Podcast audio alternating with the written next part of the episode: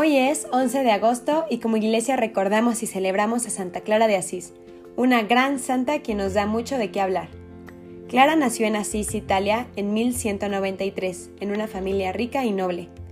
Desde sus primeros años, Clara se vio dotada de innumerables virtudes, y aunque su ambiente familiar pedía otra cosa de ella, como el matrimonio y continuar en la nobleza, siempre desde pequeña fue asidua a la oración y mortificación. Siempre mostró gran desagrado por las cosas del mundo y gran amor y deseo por crecer cada día en su vida espiritual.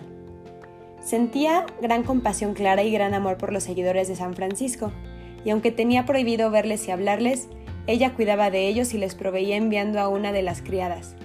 Le llamaba mucho la atención cómo los frailes gastaban su tiempo y sus energías cuidando a los leprosos. Todo lo que ellos eran y hacían le llamaba mucho la atención y se sentía unida de corazón a ellos y a su visión. La conversión de Clara hacia la vida de plena santidad se efectuó al oír un sermón de San Francisco de Asís, en 1210, cuando ella tenía 18 años.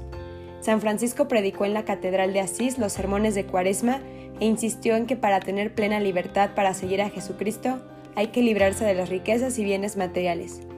Al oír las palabras, este es el tiempo favorable, este es el momento, ha llegado de dirigirme hacia Él que me habla el corazón desde hace tiempo, es el tiempo de optar y de escoger. Clara dijo esas palabras. Sintió una gran confirmación de todo lo que venía experimentando en su interior. Durante todo el día y la noche meditó en aquellas palabras que habían calado lo más profundo de su corazón. Tomó esa misma noche la decisión de comunicárselo a Francisco y de no dejar que ningún obstáculo la detuviera en responder al llamado del Señor, depositando en él toda su confianza y fuerza. Cuando su corazón comprendió la amargura, el odio, la enemistad y la codicia que movía a los hombres a la guerra, comprendió que esta forma de vida eran como la espada afilada que un día traspasó el corazón de Jesús.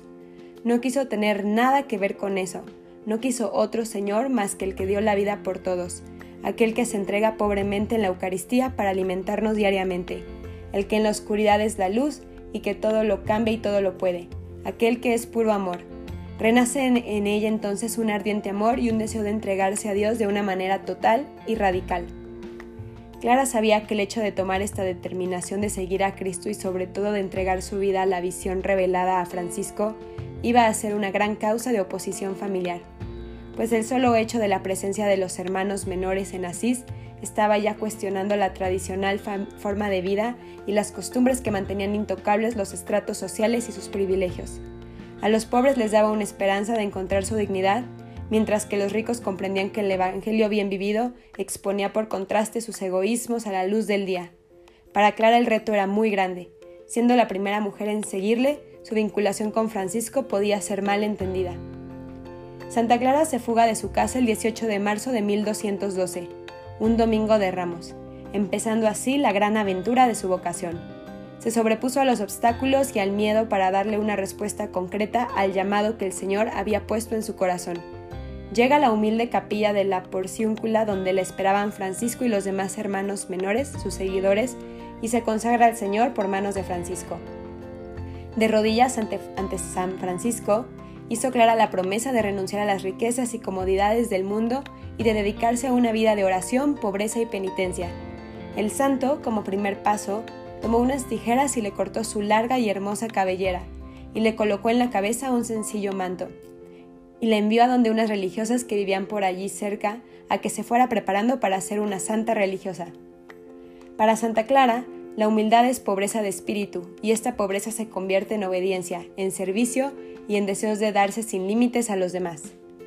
Días más tarde fue trasladada temporalmente, por seguridad, a las monjas benedictinas, ya que su padre, al darse cuenta de su fuga, sale furioso en su búsqueda con la determinación de llevársela de vuelta al palacio, pero la firme convicción de Clara, a pesar de sus cortos años de edad, obligan finalmente a su padre a dejarla. Días más tarde, San Francisco, preocupado por su seguridad, dispone trasladarla a otro monasterio de benedictinas situado en San Angelo. Allí la sigue su hermana Inés, quien fue una de las mayores colaboradoras en la expansión de la orden y la hija, si se puede decir así, predilecta de Santa Clara. La sigue también una prima suya llamada Pacífica. San Francisco les reconstruye la capilla de San Damián, lugar donde el Señor había hablado a su corazón diciéndole, reconstruye mi iglesia. Esas palabras del Señor habían llegado a lo más profundo de su ser y lo llevó al más grande anonadamiento y abandono en el Señor. Gracias a esa respuesta de amor, de su gran sí al Señor, había dado vida a una gran obra, que hoy vemos y conocemos como la comunidad franciscana, de la cual Santa Clara se inspiraría y formaría parte crucial, siendo cofundadora con San Francisco en la Orden de las Clarisas. Cuando se trasladan las primeras clarisas a San Damián, San Francisco pone al frente de la comunidad como guía de las damas pobres a Santa Clara. Al principio le costó aceptarlo, pues por su gran humildad deseaba ser la última y ser la servidora, esclava de las esclavas del Señor. Pero acepta y con verdadero temor asume la carga que se le impone. Entiende que es el medio de renunciar a su libertad y ser verdaderamente esclava. Así se convierte en la madre amorosa de sus hijas espirituales, siendo fiel, custodia y prodigiosa sanadora de las enfermas. Tenía gran entusiasmo al ejercer toda clase de sacrificios y penitencias. Su gozo, era sufrir por Cristo, y era muy evidente eso, y es precisamente esto lo que la llevó a ser Santa Clara. Este fue el mayor ejemplo que dio a sus hijas. Por ejemplo, daba su manto cuando pasaban frío o su comida cuando pasaban hambre. La humildad brilló grandemente en Santa Clara, y una de las más grandes pruebas de su humildad fue su forma de vida en el convento, siempre sirviendo con sus enseñanzas, sus cuidados, su protección y su corrección.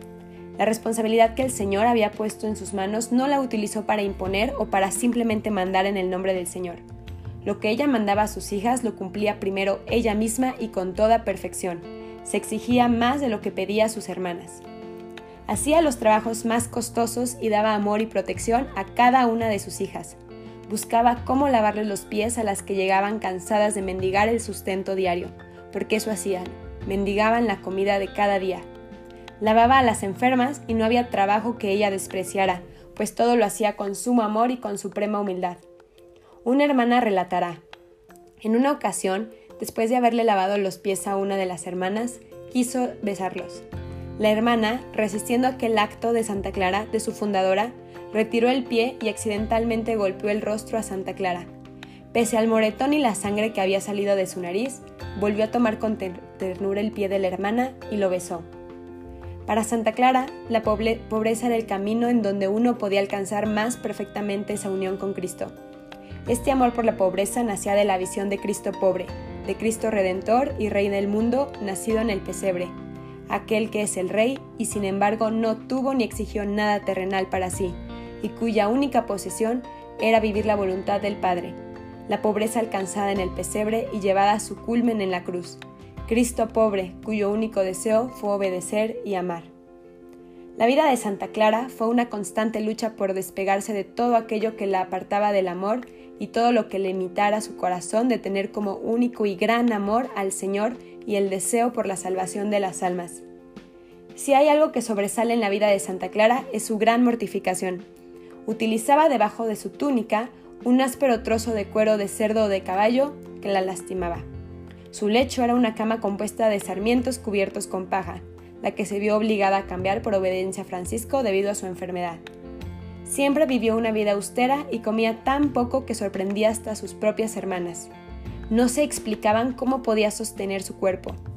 Durante el tiempo de cuaresma pasaba días sin, sin probar bocado y los demás días los pasaba a pan y agua. Era exigente con ella misma y todo lo hacía llena de amor, regocijo y de una entrega total al amor que la consumía interiormente y su gran anhelo de vivir, servir y desear solamente a su amado Jesús. Por su gran severidad en los ayunos, sus hermanas, preocupadas por su salud, informaron a San Francisco, quien intervino con el obispo ordenándole a comer, cuando menos diariamente un pedazo de pan que no fuese menos de una onza y media. Ella acostumbraba a pasar varias horas de la noche en oración para abrir su corazón al Señor y recoger en su silencio las palabras de amor del Señor. Muchas veces, en su tiempo de oración, se le podía encontrar cubierta de lágrimas al sentir el gran gozo de la adoración y de la presencia del Señor en la Eucaristía, o quizás movida por un gran dolor por los pecados, olvidos y por las ingratitudes propias y de los hombres.